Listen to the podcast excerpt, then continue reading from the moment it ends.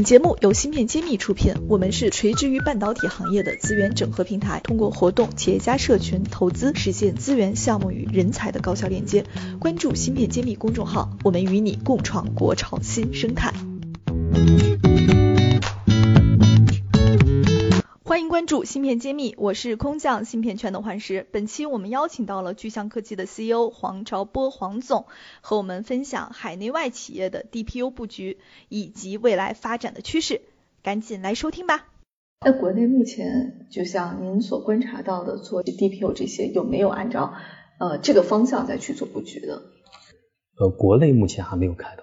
就是就这个思维，对对，这个思维上就是说，大家可能还目前就是想法说，我去把客户的需求拿到，然后把这些东西实现好啊，这是大家目前的一些想法。可能就是说，在国际上来看呢，就是说有两家公司可能相对来说做的是比较好的。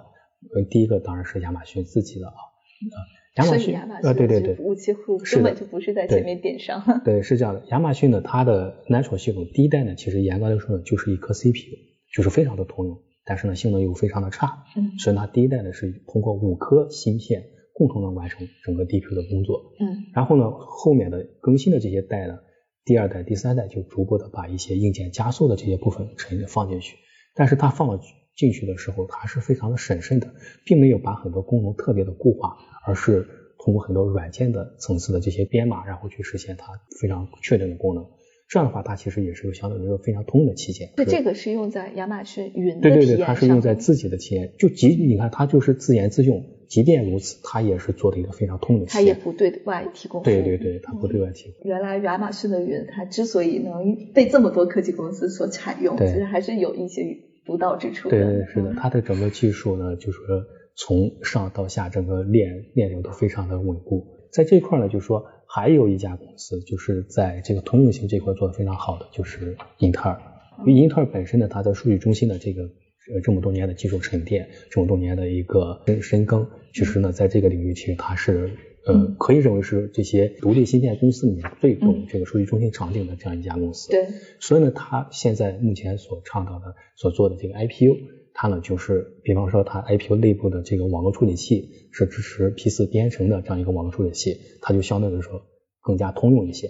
它内部的 CPU 的性能是这个呃 ARM 的这个 Elvos NY 系列，所以呢它的性能也是非常强劲。这样的话，它的通用性整体表现出来通用性就会非常好。然后呢，它还基于此有这个开源的这样一个 APDK 的框架，然后还有发起的这个 OPI 的这样一个联盟，诸如此呢，其实都是在做的是一个更加通用并且。更加开源开放的这样一个生态，这个也是用在它的云服务上，还是说它会单独把这个硬件板块去向对外开售呢？嗯，它的 IPU 呢是对外出售的，它对标的就是英伟达的 DPU，但是呢，在呃它的产品理念上，在它的具体实现上，我们还是比较认可英特尔的这些做法的。所以老牌做 CPU 的公司可能对这个东西更早的就是知道它的痛点在哪里。啊，是的。嗯，所以那国内就您来看，目前来说。还没有这个思路开展的，哪怕我们像什么阿里云呢、腾讯云、华为云，可能还是传统的路径在做。对对对，目前来说呢，就是说阿里云在这块其实是做了很多的技术积累的，但是呢，可能就是说它现在目前呢有很多技术呢是在分散在不同的部门，可能还有一个整合的这样一个过程。呃，那么可能接下来大家拭目以待它的一些整合资源整合的这样一个情况。对，那最后呢，也想请您再聊一聊，就是 DPU 这个行业，刚刚您也指出了它目前的一个状况，以及您觉得的破局之道，那请您做个预判吧，就是你觉得未来这条路会按照一个什么样的一个节奏去发展？然后你可预见的这个未来大概会形成什么样的态势？可以给我们做个小的一个分享吗？嗯，我大概通过几个方面来说吧。那第一点呢，就是说 DPU 呢，它呃，现在主要大家定位是作为 CPU 的一个助手的存在，那这个呢会约束 DPU 的价值。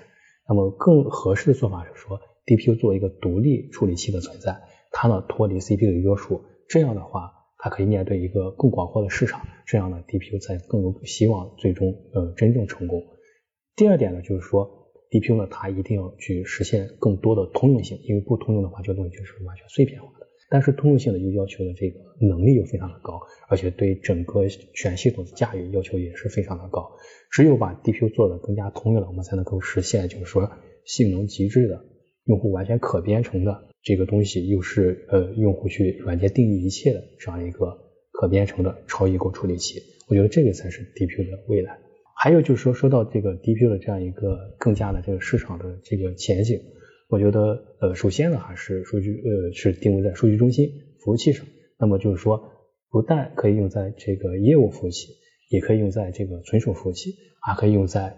个规模更大的这个边缘服务器市场，那么这样的话，DPU 的市场规模，我经过测算了，大概在国内呃是整体市场规模在一千亿人民币这样一个规模。你觉得那几个市场都可以用到？都可以用到，对，就是说只有做到这个，这个东西才能真正成功，因为这是个大芯片，它的研发成本非常的高。你如果覆盖的像碎片化市场的话。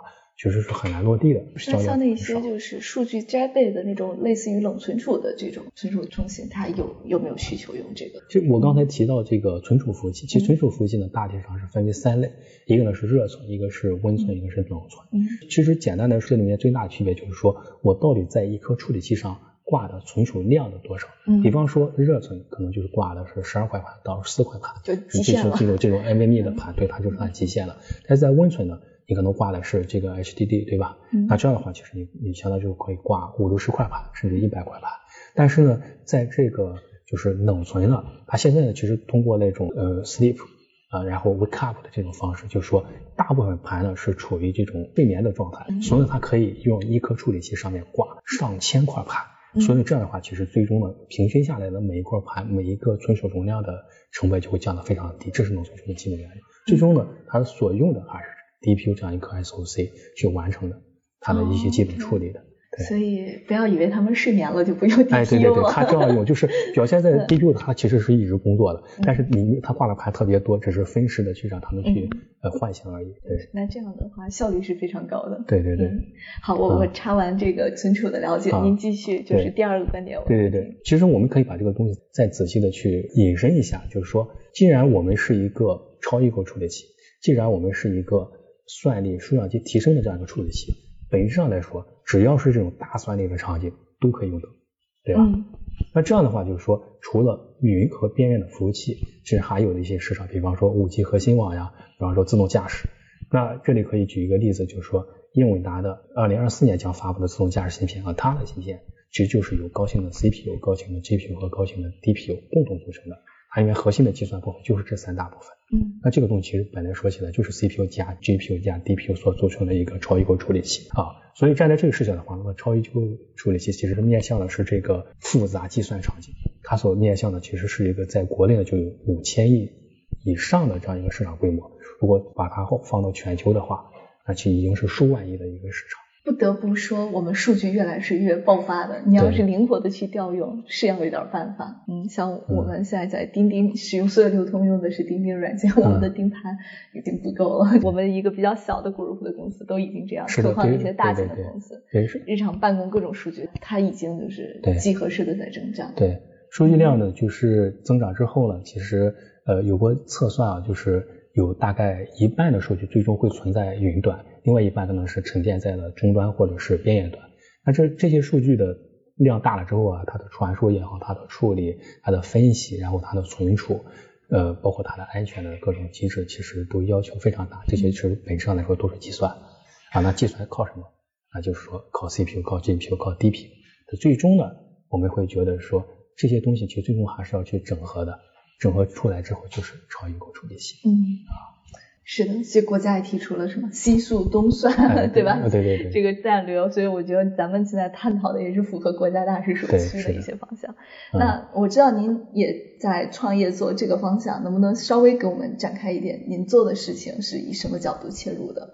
我呢是以前呢是在马威尔做芯片，做 CPU，后来的一个机缘巧合情况下去了这个优客德做这个。其实软硬件结合的一些工作，不仅仅一定是做芯片，我们怎么去？我们的视角是说怎么去对偏应用，就是站在应用的那种去驱动下，我怎么去把应用这个东西用的最好？但是做过程中其实有个很大的体会，就是软件不懂硬件，硬件不懂软件，大家其实是割裂的。就说英特尔、英伟达给大家构建好这个平台之后，大家都在用这个平台，然后很难把这个东西再重新整合起来。所以这也是我后来为什么写书叫软件融合的这样一个原因。那这个工作的思考的过程中，其实我们更多的是从这个需求出发，那么需求是什么？就是说，当然首先一个需求就是我们最开始要做虚拟化，我有很多已经形成的这些软件应用，它呢性能不够好，所以我需要把它去做这个沉淀，去做硬件加速。但是有一点就是说，我不希望去修改我的业务逻辑，为什么？